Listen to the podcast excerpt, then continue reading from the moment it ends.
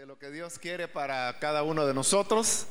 Y espero que cada uno haya venido con ese anhelo de querer conocer y escuchar la palabra de Dios para su vida. Eh, quiero eh, pedirles que, que oremos, tenemos acá varias peticiones de oración que han sido enviadas. Y vamos a aprovechar para ponerlas ante el Señor. Y también le vamos a pedir a Él que nos hable a través de su palabra. Oremos entonces, Padre nuestro que estás en los cielos. Gracias te damos por este privilegio de estar reunidos una vez más en este lugar y el poder orar los unos por los otros, presentándote, Señor, estas notas de oración donde cada uno de tus hijos y tus hijas Coloca, Señor, su esperanza en que tú oyes y respondes a la oración de aquellos que confían en ti. Nosotros también estamos descansando, esperando en ti, sabiendo que tú has de moverte, has de actuar para dar una respuesta que glorifique tu nombre. Ahora vamos a abrir tu palabra y queremos también pedirte que tu Espíritu Santo pueda venir para iluminarnos, que la enseñanza que vamos a escuchar pueda ser de edificación y así, Señor, comprendamos lo que tú deseas para nosotros en el siglo presente. En el nombre de Jesús nuestro Señor lo pedimos. Amén. Abramos la Biblia en la carta a los romanos. Busquemos el capítulo número 12 Dice Romanos capítulo 12, el versículo número 2, no se amolden al mundo actual, sino sean transformados mediante la renovación de su mente. Así podrán comprobar cuál es la voluntad de Dios, buena, agradable y perfecta. Solo eso leemos, pueden tomar su asiento, por favor. El tema que se ha anunciado para el día de hoy es eh, el del joven frente a los desafíos del nuevo siglo. Se habla de un nuevo siglo porque el siglo XXI en el cual nos encontramos realmente comenzó hace muy poco tiempo.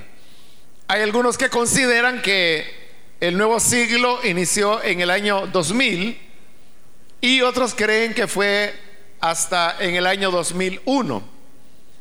Pero independientemente de cuál sea las dos, los dos años que se tomen como referencia, el hecho es que nos encontramos en un nuevo siglo y es un siglo que apenas va comenzando. Obviamente que las condiciones que se están viviendo en el nuevo siglo son diferentes a las que se, a las que se vivieron en el siglo XX. Se han dado varios cambios, varias transformaciones y precisamente de ese tema es que me han pedido el poder hablar.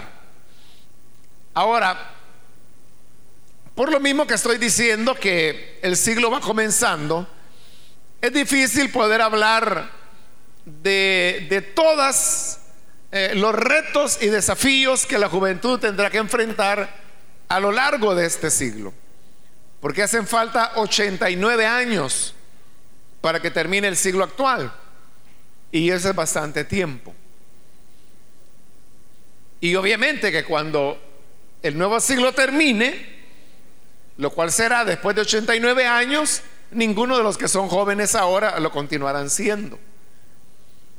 Por eso, y también porque hablar de lo que el nuevo siglo trae es bastante especulativo.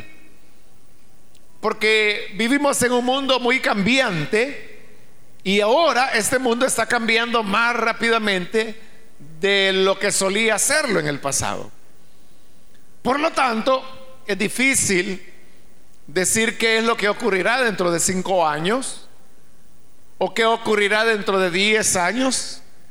Más difícil aún es decir qué ocurrirá en 20 años y ya no se diga hablar de 30, 40, 50, 60, 70 u 80 años que todavía están por delante en lo que este siglo le queda todavía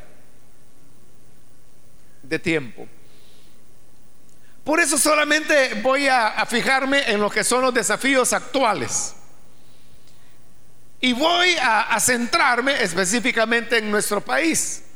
Porque obviamente el nuevo siglo trae desafíos no solamente para nosotros, sino que para el mundo entero. Pero los desafíos son diferentes de un país a otro. Por eso nos vamos a concentrar en nuestro país y en la época actual. ¿Cuáles son los desafíos que la juventud está afrontando en este nuevo siglo, en este momento, en nuestro país? El día de hoy un periódico nacional publicaba la noticia que El Salvador ha descendido siete posiciones en, el, el ranking que se lleva de los países más competitivos del mundo. Esto significa que ahora, en este año, El Salvador es un país mucho menos competitivo que lo que era, por ejemplo, el año pasado.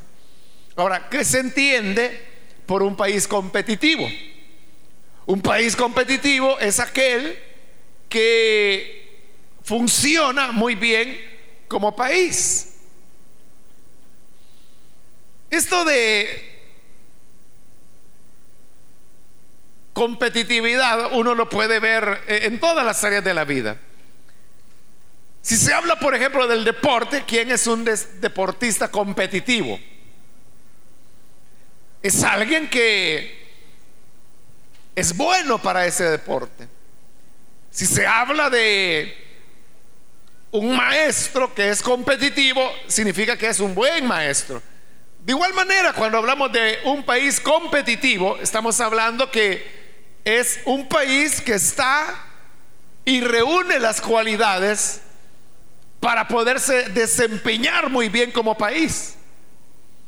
Y a mayor competitividad, mejores resultados un país obtendrá. Lastimosamente, repito, El Salvador ha descendido en su nivel de competitividad, ha bajado siete posiciones de la que tenía anteriormente.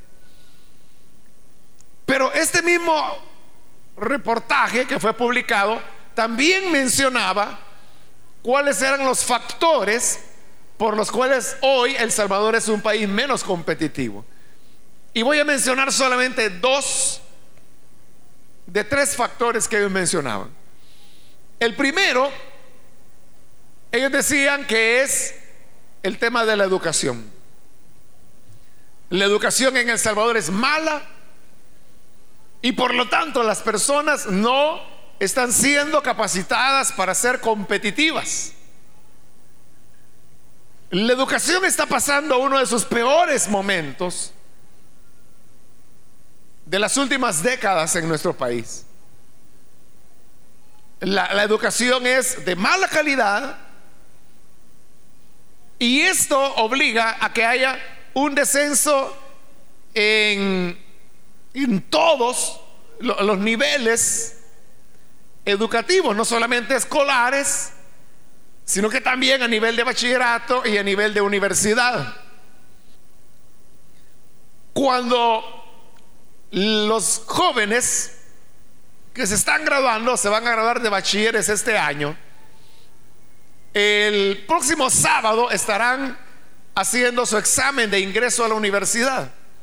Una pregunta, o más bien una queja, o una observación, digamos, que hacen los estudiantes que en años anteriores han hecho ese examen, es que dicen que en el examen de ingreso a la universidad les preguntan por cosas que nunca vieron en bachillerato.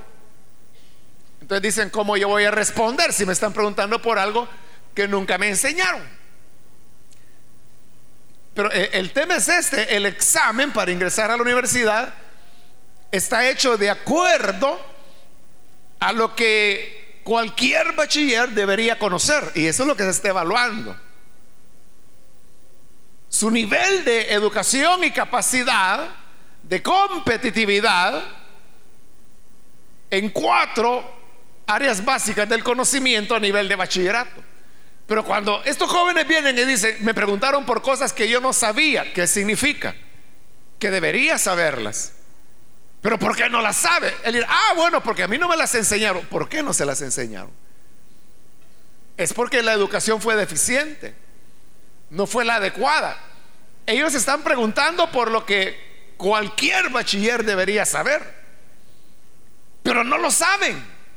Porque nunca lo estudiaron. Ellos mismos lo están diciendo, nunca me enseñaron esto. Eso habla de cuán deficiente es la educación. Ahora, el año pasado, la mayor parte de bachilleres que ingresaron a la universidad, ingresaron con una nota promedio que andaba un poquito arriba de 3. Ellos son los que ingresaron. ¿Por qué una nota más baja? Porque si ellos le suben un poquito, no entra nadie. Si aceptando una nota tan baja, son pocos los que entran. Y por eso es que los que no entran siempre se molestan. ¿Qué, sería? Bueno, usted sabe, hay instituciones educativas. Eh, algunos dicen, bueno, acá en esta institución para poderse graduar la nota mínima es 6 para aprobar una materia. Esas son unas instituciones. Otras instituciones dicen, aquí la nota mínima para aprobar una materia es 7. Pero ¿qué ocurriría si en nuestro país la universidad dijera, para poder ingresar a la universidad la nota mínima, no, digamos que sea 7, es 6, van a entrar como 50. ¿Y qué pasó con todos los demás? Que el nivel de educación es muy bajo. Ahora, como el nivel de educación es muy bajo, las universidades para poder sobrevivir necesitan tener alumnado. Pero como el nivel del bachiller promedio es muy bajo, de la universidad tiene que también reducir su nivel de exigencia académica, porque de otra manera no tendrán suficientes estudiantes como para llenar su presupuesto. Ahí es donde se deteriora la educación universitaria también. Porque tiene que bajar su nivel académico para que esté al alcance del poco conocimiento que han logrado los jóvenes bachilleres. ese es un reto que el nuevo siglo nos está dando y es el tema de la educación. Obviamente, un joven podrá decir, bueno, yo no estoy en condiciones de poder cambiar el panorama educativo.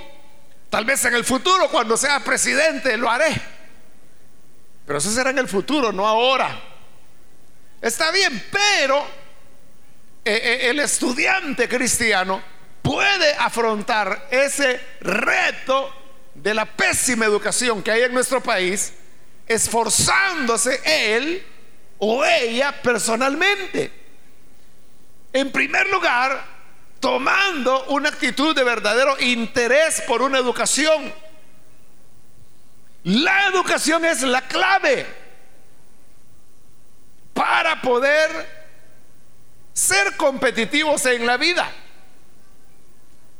La educación es la diferencia que puede permitir romper el ciclo de pobreza que quizás se ha venido repitiendo desde tus tatarabuelos y llegó a, a tus bisabuelos y luego a tus abuelos y luego a tus padres y ahora te toca a ti. Pero romperás tú ese ciclo de pobreza.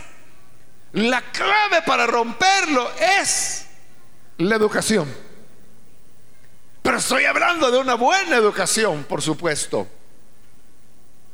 Pero si las instituciones no están brindando esa educación, ¿qué puede hacer un joven? Bueno, no conformarse con lo mínimo. Porque los jóvenes eso es lo que buscan, el mínimo esfuerzo. De hecho, la educación ya es mala, es de baja calidad, es de poca exigencia académica. Pero todavía eh, el joven busca rendir lo menos posible. Y evaden responsabilidades no quieren estudiar, no quieren investigar, no conocen las bibliotecas. Y algunos dicen, bueno, ¿y yo para qué voy a ir a una biblioteca si a través de internet ahí lo tengo todo? Pero, tienes todo qué? Porque la gente hoy ha hecho del internet un Dios. Y que si el internet lo dice es cierto. Y por eso es que hay gente que cree un montón de tonteras. Me sorprendí en una ocasión de una joven en el extranjero que ella se presentaba como antropóloga o que estaba estudiando antropología. Y entonces señalaba y, me mandó un correo donde decía, mire, vea este este video era un video de YouTube y me decía, y en base a eso me dice, tenga cuidado con las cosas que transmiten en la radio. Pero como era un estudiante de antropología que me lo estaba diciendo, yo dije, bueno, algo importante de haber. Y lo vi. Y era un video, hermano, como casi todo lo que hay en YouTube, pura basura. Será una tontera absoluta. O sea, que cualquier persona me haya dicho, mire, yo creo eso. lo está diciendo un estudiante de antropología. Me dejó sorprendido el nivel de ignorancia. La escuela y la universidad no dan el conocimiento completo. La universidad o la escuela debe tomarse solamente como una guía para desarrollar un estudio personal. Pero hoy lo que se está buscando es lo contrario. En estudios muy recientes se está demostrando que el Internet destruye la capacidad de análisis que una persona puede tener. Destruye su capacidad investigativa. Por eso es que a, muchos jóvenes que reciben la materia de métodos de investigación, ya le vi la cara, ¿verdad? Con, con solo que lo mencioné. Y, dicen, yo no sé para qué dan eso, eso es aburrido. Pero los métodos de investigación es la base para cualquier cosa, porque se necesita investigar para ser mecánico, se necesita investigar para poder escribir, se necesita investigar para ser maestro, se necesita investigar para aprender inglés, se necesita investigar para ser médico, se necesita investigar para ser ingeniero, se necesita investigar para ser psicólogo, se necesita investigar para poder predicar la palabra, se necesita investigar para todo en la vida. Pero la gente dice, ¿para qué método de investigación? Y es porque las personas hoy ya no investigan.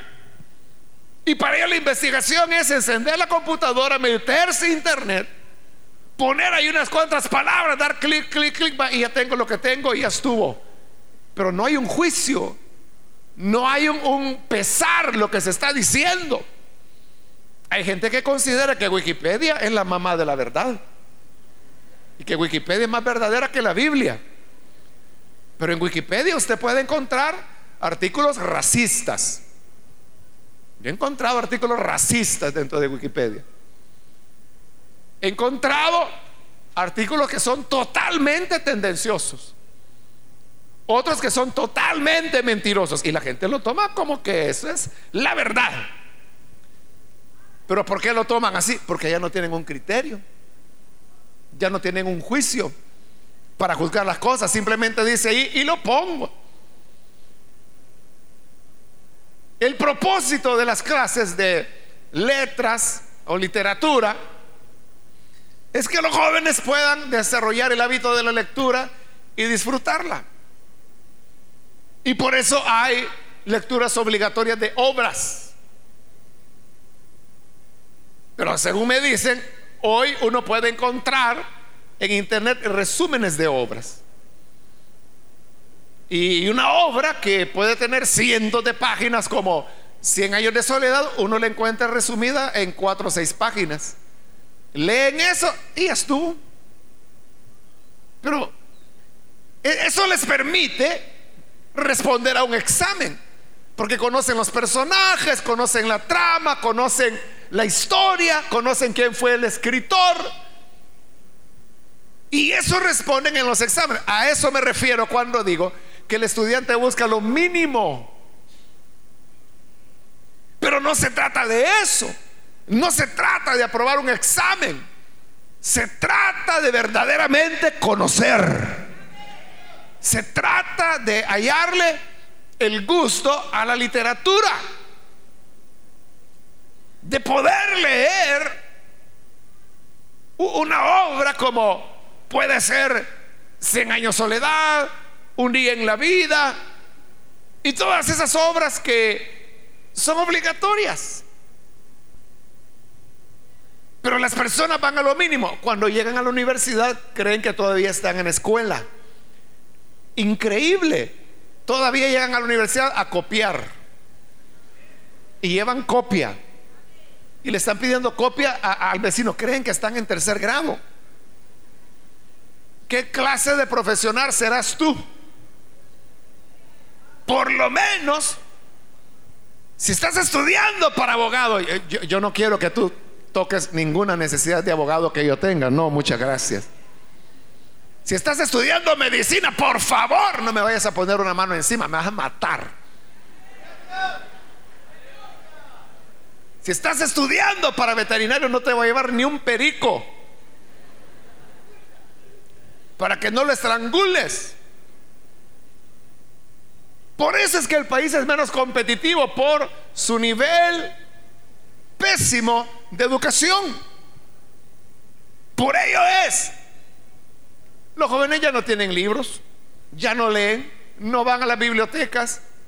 Nunca las bibliotecas fueron muy asistidas. Digo las bibliotecas por aquellos que no pueden comprar libros, porque dicen, no, a mí no me alcanza el dinero para comprar libros. Bueno, para eso están las bibliotecas, pero nadie va. Ese es un desafío del nuevo siglo. Entonces, ¿quiénes son los que ahora van a cambiar ese panorama. Los que van a triunfar en la vida, los que van a sobresalir, son los que puedan hacer frente a este nuevo desafío del siglo. La pésima educación que hay. Al graduarme de bachiller yo tuve la oportunidad de poder ingresar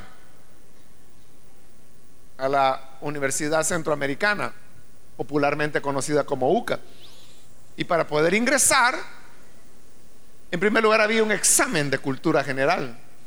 Posteriormente había un curso de dos o tres meses que había que aprobarlo. Y los que aprobaban finalmente, después de pasar esos dos coladores, podían ingresar a la universidad. Yo conozco ahora personas graduadas, graduadas de esa universidad, que yo le aseguro que aquel examen de cultura general que se hacía para ingresar, que era el primer paso para ingresar, no lo aprueban. Los graduados de hoy, los que de ahí han salido como ingenieros, como licenciados y no sé qué otras cosas, no aprobarían el examen que era de ingreso en aquella ocasión. ¿De qué fue lo que pasó? E, es lo que he dicho. La, la educación es tan mala que tuvieron que bajar el estándar. Porque de otra manera se quedan sin alumnado. Pero entonces yo te invito para que tú tengas espíritu investigativo. Deja de lado el internet, toma libros, ve a biblioteca, investiga, lee. Lee las obras que tienes que leer, analízalas, piensa. Usa el cerebro, sácalo del empaque, estrénalo.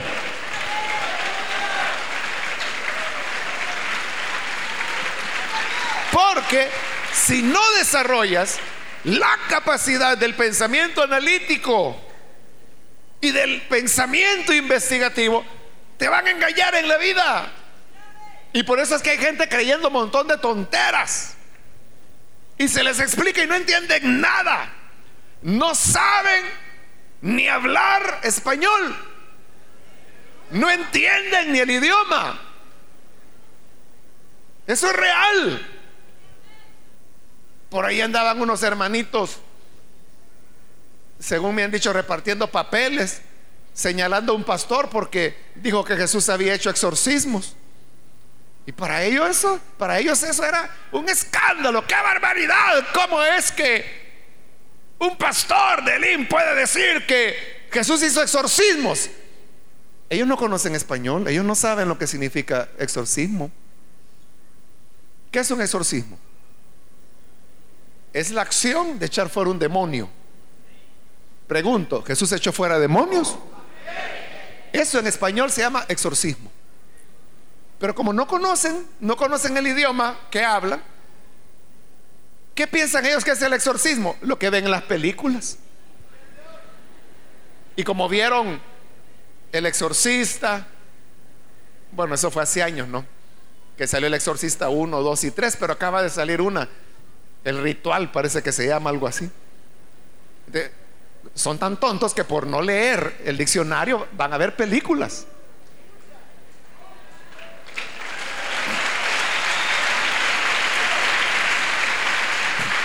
Y entonces, como en estas películas, lo que aparece es el rito católico romano de exorcismo, o sea, de cómo ellos echan fuera demonios.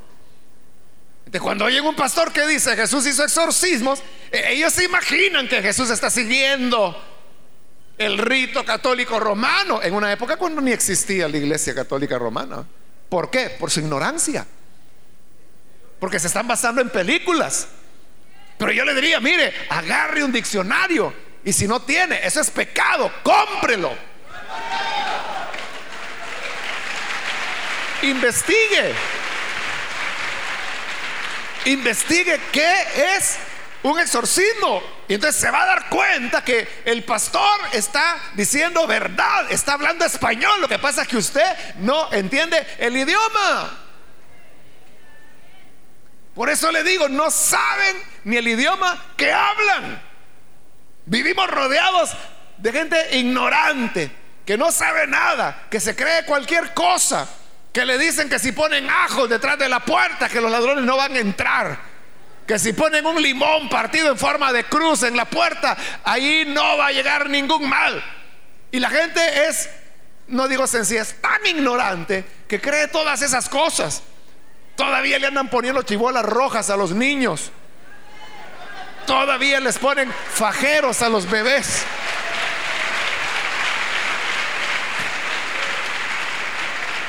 Y, lo que es peor, les da gripe y ya no se bañan.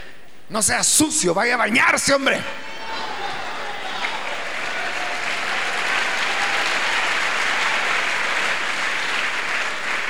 Pero todo eso ¿por qué se da? Por ignorancia.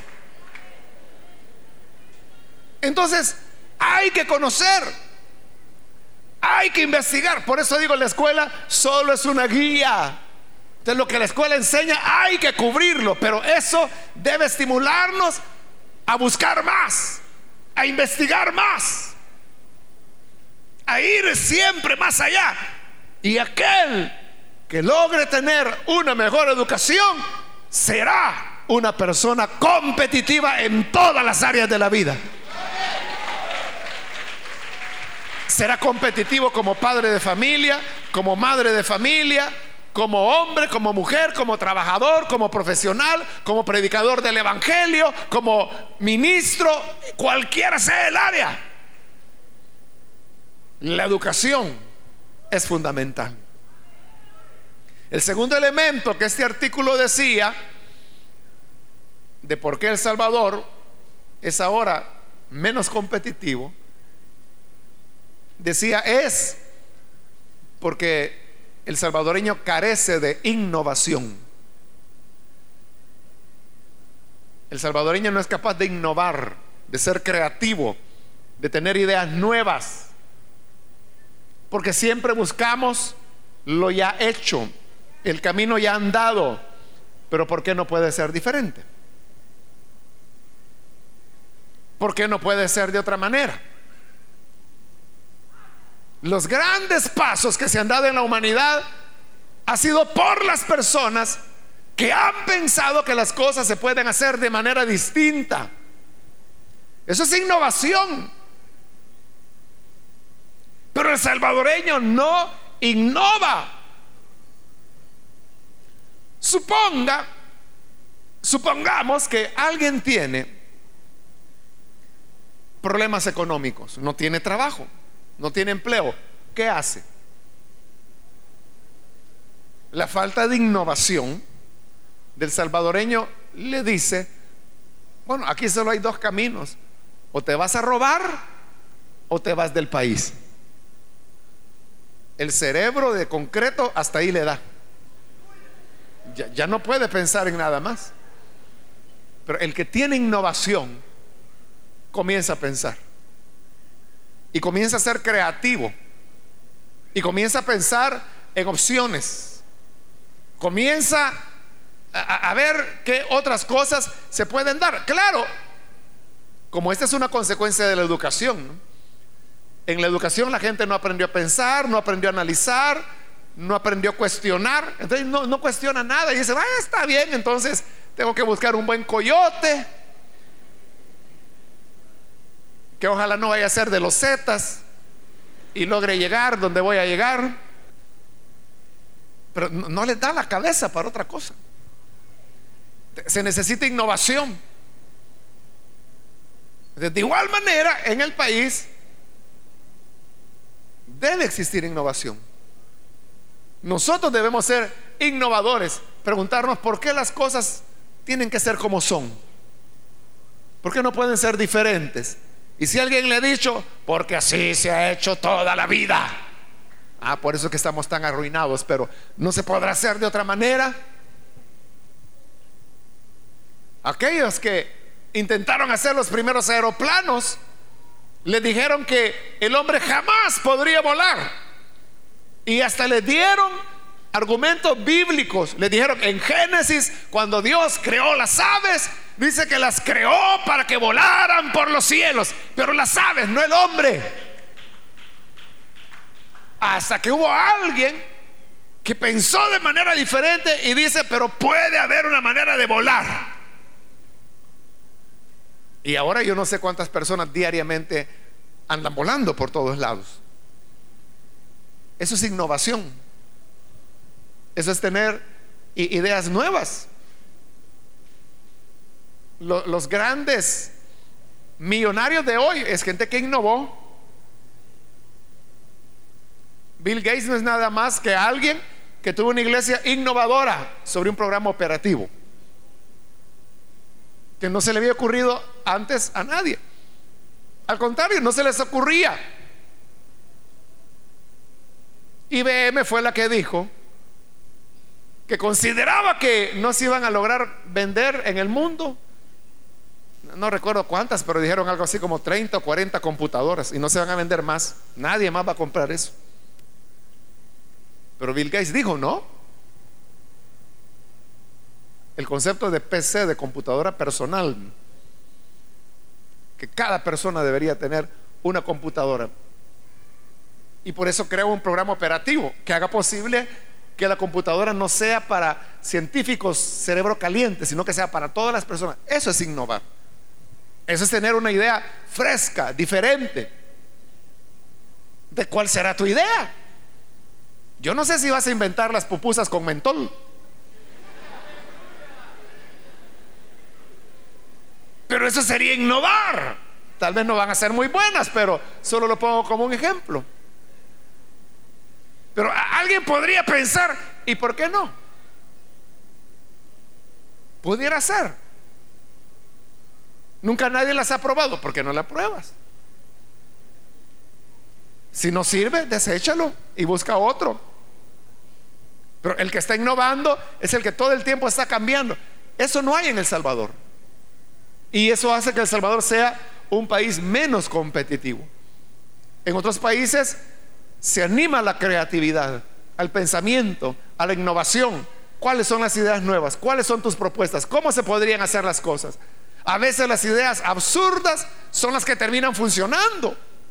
Bueno, Einstein lo dijo en una ocasión, si una idea no parece ser tonta, no vale la pena. Entonces, si tu idea es razonable, mejor ni me la digas. Pero si tu idea es absurda, dímela, porque eso a lo mejor vale la pena. Eso decía Einstein. Si una idea no es absurda, no vale la pena. Eso es innovar, es un nuevo reto ante el cual se encuentra la juventud hoy en día, la necesidad de ser innovadores. Ahora, quiero ir rápidamente y mencionar otro desafío que afronta la juventud en el siglo actual. Es la falta de líderes. No estoy hablando de líderes de células, estoy hablando de líderes en todos los niveles de la vida. Yo les pregunto, ¿quién es el personaje líder en la literatura salvadoreña hoy en día? ¿Quién es? Les pregunto, ¿quién es actualmente el personaje líder en pintura en El Salvador? ¿Quién es? Les pregunto, en El Salvador, ¿quién es el personaje líder en educación, en el campo de la educación? ¿Quién es? Les pregunto, ¿quién es en la actualidad en El Salvador líder en el campo, ¿qué podemos decir? De la medicina. ¿Quién es el que marca la pauta? ¿Quién en El Salvador hoy en día es el líder político indiscutible? Piensa en cualquier partido o en todos. ¿Quién es el líder indiscutible de Arena? ¿Quién es el líder indiscutible del Frente? ¿Quién es el líder indiscutible del PDC, del PCN? ¿Quiénes son los líderes? Díganme nombres. O sea, líderes estamos diciendo que son los que van a arrastrar al país, ¿no? Y que uno tiene la seguridad y dice, este es el futuro presidente del país. Pero ¿acaso uno no se pregunta, ¿y a quién van a poner de candidato? Si no hemos podido responder, es bien sencillo, no hay liderazgos. No hay liderazgos. Y eso no fue así en el siglo pasado. Y no estoy hablando de 100 años atrás, estoy hablando de 30, 40 años atrás. A, la pregunta, ¿quién es líder en el campo de la cultura? Uno decía un nombre. ¿Quién es líder en el campo de educación? Uno decía un nombre. ¿Quién es líder en el campo de la jurisprudencia? Uno podía decir un nombre. ¿Quién es líder en el campo de la educación? Uno podía decir un nombre. ¿Quién es líder en el campo de la expresión plástica, de la pintura? Uno podía decir un nombre. ¿Quién es un líder político? Uno podía mencionar varios nombres. Pero ahora, ¿qué pasó? Que no hay liderazgos. No los hay. Se agotaron. Y eso es peligroso. Porque cuando un país no tiene liderazgo, van a seguir al primer aventurero que se dé cuenta de la situación y se aproveche de ella. ¿Por qué no te conviertes tú en líder en tu campo? ¿Cuál es tu campo de interés? La medicina, ¿por qué no te conviertes en un líder en el campo de la medicina? ¿Te interesa la ingeniería? ¿Por qué no te conviertes en un líder? En el campo de la ingeniería, hace 30, 40 años uno preguntaba quién es el mejor ingeniero del país y decían un nombre, que ahí hay varios edificios que él hizo, que hoy no sé qué se ha hecho, si se murió o qué. Pero ¿y ahora quién es? En lo que tú seas, sea excelente para la gloria de Dios. Y si te sientes llamado al ministerio, sé líder en el campo al cual Dios te llama. No te quedes para hacer otro más. Porque hoy vivimos una época en la cual cualquiera puede rentar un cuartito de una casa, ponerle ahí un nombre que diga iglesia poderosa de la bomba atómica. Y gente ahí para todo, van a llegar a oírle. Y dice, bueno, ya soy pastor. Pero estamos hablando de liderazgo. Que son referentes. Que, que la gente dice, ah, hablando de la iglesia, ¿quién es líder? Y plum, sale un nombre inmediatamente. Ese es liderazgo. Eso debe ser tú. Romper el vacío de liderazgo que hay. Y que pueda haber nuevamente educadores, que pueda haber de nuevo ingenieros, filósofos, sociólogos, políticos que tienen una idea clara de hacia dónde van, cuáles son sus planes, cuáles son sus ideas. Que tengan ideales y que no sea solamente eh, el deseo de la viveza y sobresalir, o irla pasando y reelegirse de diputado por 10, 12, 15, 18 años, solo para no morirse de hambre. No, sino que poder tener una visión. Y esto nos lleva al último punto con el cual termino.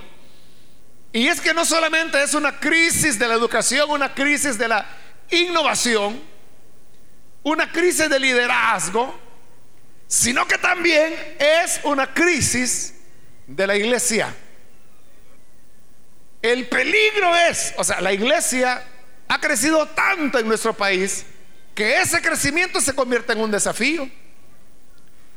En el desafío que la iglesia se puede llegar a convertir en otra expresión más de religiosidad popular. Religiosidad popular es como por ejemplo la, bajada que le llaman que hacen en agosto. ¿Piensan ustedes que toda la gente que va ahí va con la devoción y entiende lo que significa la bajada? La mayoría van a ver qué comen, o a quién ven, o a quién tocan, a eso van. Eso es religiosidad popular, donde no hay una vivencia y una comprensión de lo que se está haciendo. Pero eso está ocurriendo con la iglesia evangélica también, que se está convirtiendo en una expresión de religiosidad popular. La gente ya no tiene un encuentro con Cristo. La gente viene a la iglesia porque dice, no, a mí no me gusta estar en mi casa, mejor me voy para la iglesia. Esa es religiosidad popular. Que está mezclada con un poco de chamanismo. Y es cuando la gente viene y le dice, mire, pastor, ore por mí porque a usted Dios lo oye más que a mí. Eso está bien para los brujos y los chamanes, ¿no? Pero la enseñanza del Evangelio es, ninguno, a ninguno llamen padre, porque ustedes solo tienen un padre y ese es el que está en el cielo.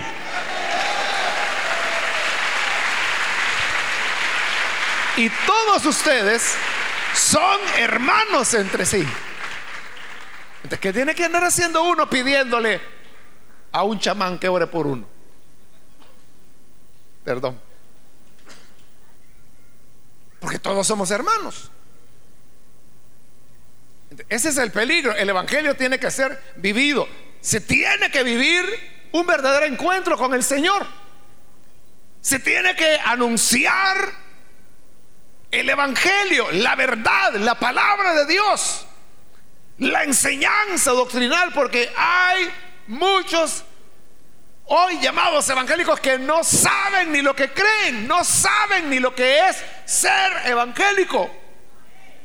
No saben ni eso.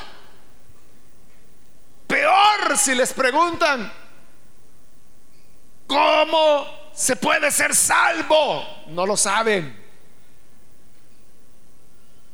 Continúan sosteniendo el modelo de salvación por obras. Si la iglesia sigue así, se va a convertir en algo folclórico. Así como son folclóricas los gigantones de Jocoro, los tirafuegos en Quesaltepeque, me parece que es, los farolitos de Aguachapán. Eh, son cosas folclóricas. También el Evangelio se va a convertir en algo folclórico. Gente simpática, divertida, en busca de emociones, que llegan a las iglesias sin entender qué llegan a hacer, sin comprender, y son como aquellos fanáticos de Diana, que uno gritaban, grandes Diana de los Efesios, y toda la gente llegó y se sumó. Y dice que por tres horas pasaron gritando, grandes Diana de los Efesios, grandes Diana de los Efesios, grandes Diana de los Efesios. Hasta que alguien dijo, oiga, ¿y por qué estamos gritando? Así dice el libro de los Hechos, que la mayoría ni sabía por qué estaba ahí. ¿Por qué vienes a la iglesia? ¿Por qué vienes? Dice, ah, es que yo me quiero salvar. ¿Y cómo se obtiene la salvación? Ah, pues yo no sé, pero yo vengo. Entonces lo que hoy tenemos es un evangelio desteñido. Una iglesia mediocre, vacía, donde la gente no, no, tiene una comprensión. Hace falta la enseñanza, hace falta la doctrina, hace falta la formación. Todo está unido. Si la gente no tiene espíritu investigativo, si la gente no tiene la costumbre de leer la Biblia, o sea, si no leen nada, no van a leer la Biblia tampoco. Porque la Biblia no tiene seis páginas. La Biblia es un libro grueso. Y la gente dice, y tiene muñequitos. No, no tiene. Entonces, si la gente no lee, no conoce. Y por eso es que salen haciendo preguntas absurdas. La, gente no sabe eh, lo que es el Evangelio. Preguntas absurdas como preguntas reales que me han hecho a mí. En una ocasión me preguntaron que si José, el hijo de Jacob, era el mismo José, padre adoptivo de Jesús. Esa pregunta me la hicieron a mí, de verdad. esa persona no se había dado cuenta que habían transcurrido 2500 años entre José, el hijo de Jacob, y el José, hijo de María. No lo sabía. Nunca ha leído la Biblia, quizá. Eso por poner un ejemplo. Y les podría poner muchos más ejemplos de preguntas absurdas, preguntas tontas, que indican una ignorancia y una pobreza de conocimiento de la Biblia terrible. Y por eso es que la gente se conforma con lo que sea. Cualquiera le dice cualquier locura de la Biblia y la gente lo cree. Aparece un chiflado diciendo que Él es el anticristo y la gente le cree. Aparece otro loco diciendo yo soy Jesús que ya vine por segunda vez y la gente le cree. Eh, eh, entonces ya la gente no tiene el sentido de la integridad, de la pureza. Hay gente que dice, bueno, ¿y por qué no aceptan a fulano solo porque ya va con la tercera mujer? Y solo porque Mengano pecó. El que sea sin pecado, que tire la primera piedra. De lo que están diciendo con eso es de que todos somos sinvergüenzas. Pero mi amigo, quiero decirte algo, el Evangelio funciona. Y hay hombres y mujeres que verdaderamente aman a Dios con todo su corazón.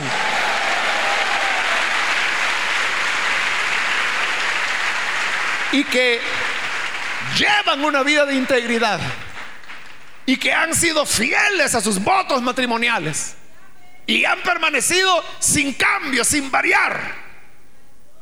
¿Para qué vamos a estar recogiendo a quienes ya el pecado se los tragó vivos? Cuando hay hombres de rectitud, de honestidad. Dice, ah, no, pero mire, si es que este es bueno para gritar. Bueno, que vaya a gritar a su casa, a la mujer de turno. Pero hay que tener conocimiento de la palabra. E, esos son los desafíos. Ya no podemos seguir jugando el Evangelio. Tenemos que tener un verdadero encuentro con el Señor.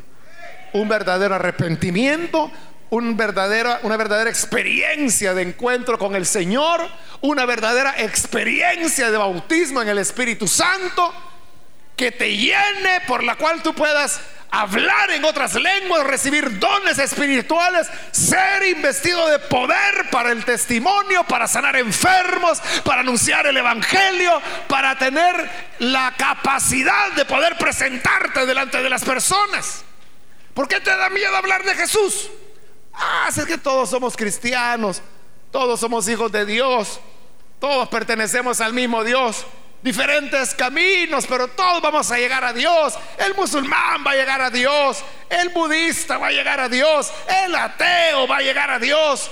Mire, pero el ateo no cree en Dios. Sí, pero va a llegar por su camino a Dios. Esos son los niveles de ignorancia. Pero todavía Jesús sigue diciendo, yo soy el camino, la verdad y la vida. Nadie, nadie Nadie viene al Padre sino por mí. Nadie sino por mí. Pero es una experiencia que tú ya tuviste. No se trata de solo venir a la iglesia, no se trata de conocer a los hermanos, no se trata solo de ir a los conciertos que vino ahí un grupo mero famoso o un cantante o una cantante que está de fama en este momento y yo fui, qué bendición. Eh, ¿Cuál bendición? ¿A qué te refieres? ¿A la gritada que diste? ¿A la brincada que fuiste a dar? No digas qué bendición ni qué buen ejercicio el que fui a hacer. Esa es la realidad. Pero ¿tuviste alguna experiencia con Dios? ¿Sabes lo que es tener una experiencia con Dios? ¿Sabes lo que es tener intimidad con Dios? ¿Sabes lo que significa que Dios te toque? ¿Sabe lo que significa que Dios te hable? No estoy diciendo que lo que te dice un diácono, una diaconisa, lo que te dice un pastor, estoy hablando que Dios te hable, porque Él está vivo y tiene boca y la usa y nos está hablando. ¿Te ha hablado Dios alguna vez en persona a ti? Y si tú dices, ¿y, y qué se puede eso? Pues, entonces, ¿dónde está tu cristianismo? Dios es real. el nuevo siglo nos presenta una iglesia que ha claudicado en la enseñanza del mensaje del Evangelio y lo ha convertido en un chiste. Lo ha convertido el Evangelio en algo folclórico. Lo ha convertido en una expresión más dentro de la sociedad. Pero eso no es el Evangelio. El Evangelio nunca fue un elemento que se sumaba a la sociedad. El Evangelio siempre fue un elemento que se oponía a cómo la sociedad estaba estructurada y trataba de transformarla. Por eso el Señor dijo que nosotros somos la luz del mundo, la sal de la tierra. Para establecer un cambio, los cristianos son diferentes. Eso es lo que se llama santidad. Y uno no puede decir, no, pero si todos pecan. Porque dice, bueno, los mismos pecados sean dentro de la iglesia. Ay, Dios hermanito, usted, ¿por qué no sabe? Pero mire, los jóvenes de ahora, si al salir del culto de jóvenes se van a acostar y usan drogas y ven pornografía y fornican. ¿No lo sabía? Sí, lo sé. Por eso les estoy diciendo que se arrepientan. Y que tengan un verdadero encuentro con el Señor. Sí, que, no basta con, la carita de yo no fui. E, eso puede bastar para la gente de la iglesia. El problema que no es a la gente de la iglesia que le daremos cuenta, es al Señor. Estos son los desafíos del joven para el nuevo siglo. Desafíos que ya están ahí. ¿Cómo responderás tú?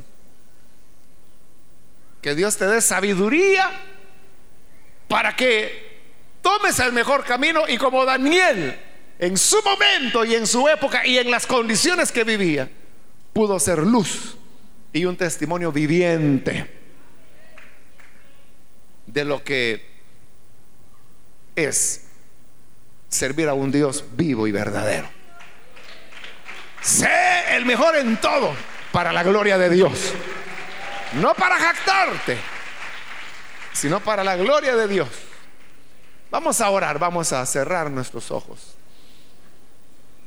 Y antes de orar, yo quiero hacer una invitación para las personas que todavía, aquellos muchachos y muchachas que no han recibido a Jesús como Salvador, quizás tienen años de venir a la iglesia, desde que eran niños, sus padres les han traído, pero no estoy hablando de asistir a la iglesia, estoy hablando de tener un encuentro con el Señor Jesús. Si tú quieres tenerlo, Hoy es el día para que lo hagas. Yo te invito para que ahí donde estás nos indiques tu deseo de recibir al buen Salvador. Y para ello te pido que te pongas en pie. Si quieres recibir a Jesús, ponte en pie en el lugar donde estás y vamos a orar por ti. Hoy es tu momento. Puede venir cualquier muchacho, cualquier muchacha que hoy ha escuchado esta palabra y se da cuenta de la necesidad de tener una vida transformada, diferente. Te animo para que te puedas poner en pie ahí en el lugar donde te encuentras y vamos a orar. Muy bien, aquí hay ya una persona, bienvenida, Dios le bendiga. ¿Alguien más que necesita venir? Hoy es el momento. Muy bien, aquí hay otro joven que está pasando, bienvenido. ¿Algo otra persona? Hoy es la oportunidad. ¿Hay alguien más? Hoy es el día para que vengas y tu vida pueda ser transformada. ¿Alguien más puede ponerse en pie? Ven. Es el día para que vengas. Te animo para que puedas pasar. ¿Hay alguna otra persona? Ven. Necesitas entregarte al Hijo de Dios. Ponte en pie y vamos a orar. Acércate. Muy bien, aquí hay otro muchacho que pasa, Dios te bendiga. Bienvenido. ¿Alguien más que necesita pasar? Hoy es el momento. Muy bien, aquí hay otro joven, bienvenido también. Dios te bendiga. ¿Algo otra persona? Te invito para que puedas pasar. Jesús te está llamando. No desaproveches la oportunidad. Muy bien, aquí hay otro joven. Bienvenido, Dios te bendiga. ¿Alguien más? Muy bien, aquí atrás hay otra persona. Bienvenido también. ¿Alguien más? Ven. Hoy la puerta se abre, no la dejes pasar. No la dejes escapar y ven, acércate. Quiero ganar tiempo e invitar muchachos y muchachas que necesitan reconciliarse con el Señor. Ven ahora. Ven a reconciliarte. Toma en serio tu relación con el Señor. Si otros son falsos, si otros llevan una vida doble o triple, Marca tú la diferencia. Busca la excelencia. Muy bien, aquí hay otra persona. Bienvenido. Dios te bendiga. De este lado hay otro muchacho. Dios te bendiga. Bienvenido. ¿Algo otra persona? Ven. Muy bien, aquí hay otro joven. Dios te bendiga. Bienvenido. Alguien más que necesita reconciliarse o creer en el Señor por primera vez. Hoy es el momento. ¿Algo otra persona? Acércate. Muy bien. Aquí hay otra señorita, bienvenida. Ahí atrás hay otra joven que pasa, bienvenida también. ¿Alguien más?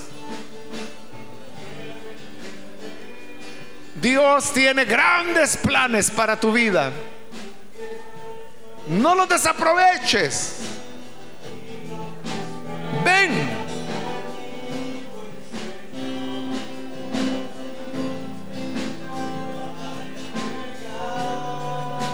Es el momento para que puedas pasar.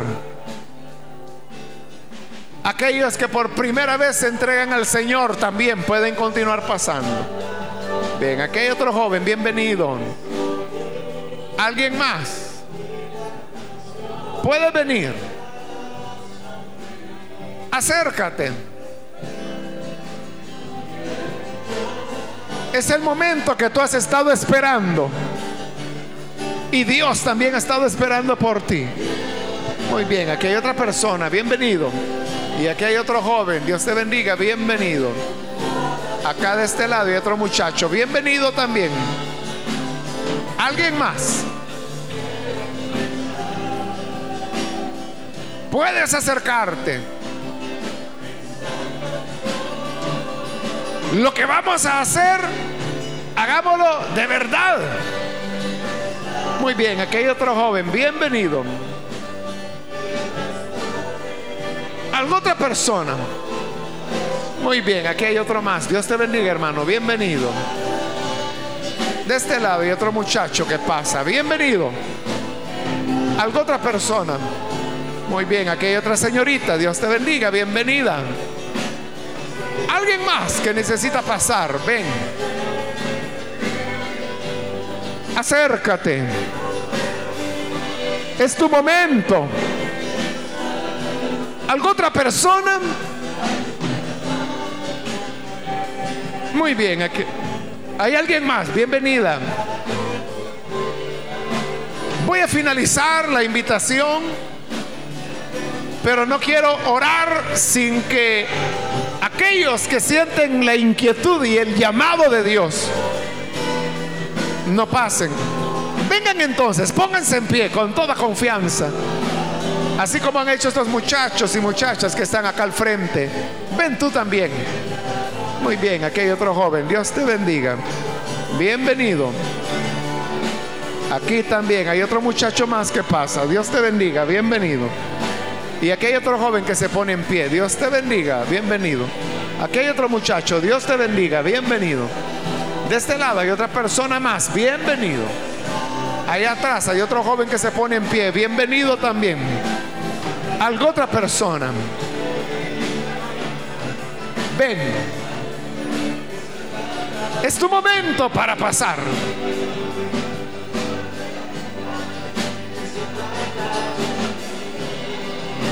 Es un siglo desafiante. Pero la palabra de Dios dice, no se amolden a este mundo. Rompe el molde. No dejes que te impriman el mismo molde de siempre. Sé diferente para la gloria de Dios.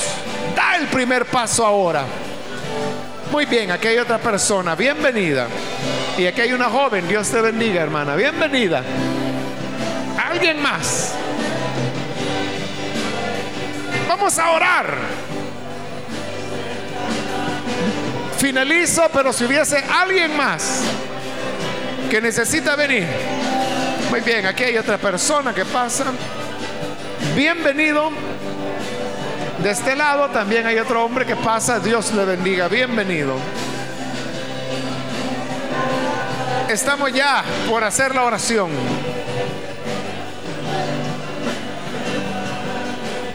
No hay nadie más. Vamos a orar ya. Es la última invitación, no la dejes escapar. Muy bien, aquí hay otro muchacho, bienvenido, Dios te bendiga. Y acá hay otro joven que pasa, Dios te bendiga, bienvenido. Aquí hay otro muchacho más, Dios te bendiga, bienvenido. ¿Alguien más? Muy bien, de este lado hay otra persona, bienvenido también.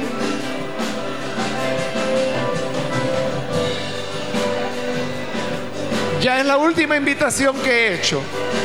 No la dejes pasar. Muy bien, aquí hay otra joven. Bienvenida también. Más atrás hay otra joven que viene. Bienvenida también. ¿Alguien más? Muy bien, aquí atrás hay otro joven. Bienvenido. Y de este lado hay otra muchacha que pasa. Bienvenida también.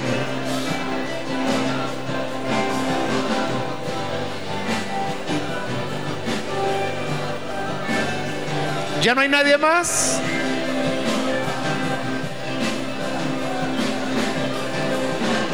Estamos a punto de hacer la oración. ¿No hay nadie más? Vamos a orar entonces. Y a usted que nos ve por televisión, también le invito para que hoy abra su corazón al Señor. Como todos estos muchachos lo están haciendo acá, también usted afronta estos desafíos del nuevo siglo. Pero con Cristo podemos marcar la diferencia. Únase con nosotros en esta oración.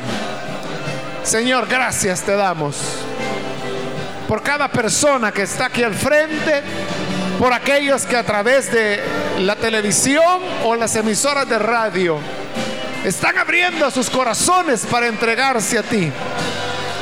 Te pido, Padre, que visites cada una de estas personas para cambiarles, transformarles. Que puedan, Señor, amarte con pasión, con entrega. Yo les pongo en tus manos para que les bendigas. Guárdales y que tengan una experiencia real contigo y una experiencia viva que se mantenga en el tiempo para que te amen en verdad y vivan para ti. Ayúdanos a todos. Bendice a la juventud, Señor, para marcar la diferencia. Dales espíritu de sabiduría Dales la creatividad de tu Espíritu Santo para que sean innovadores. Concédeles aspirar al liderazgo.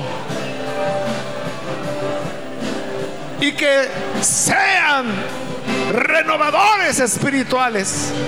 Que traigan una revitalización a esta iglesia folclórica de nuestros días para que haya un encuentro honesto, sincero, de amor y de pasión hacia ti.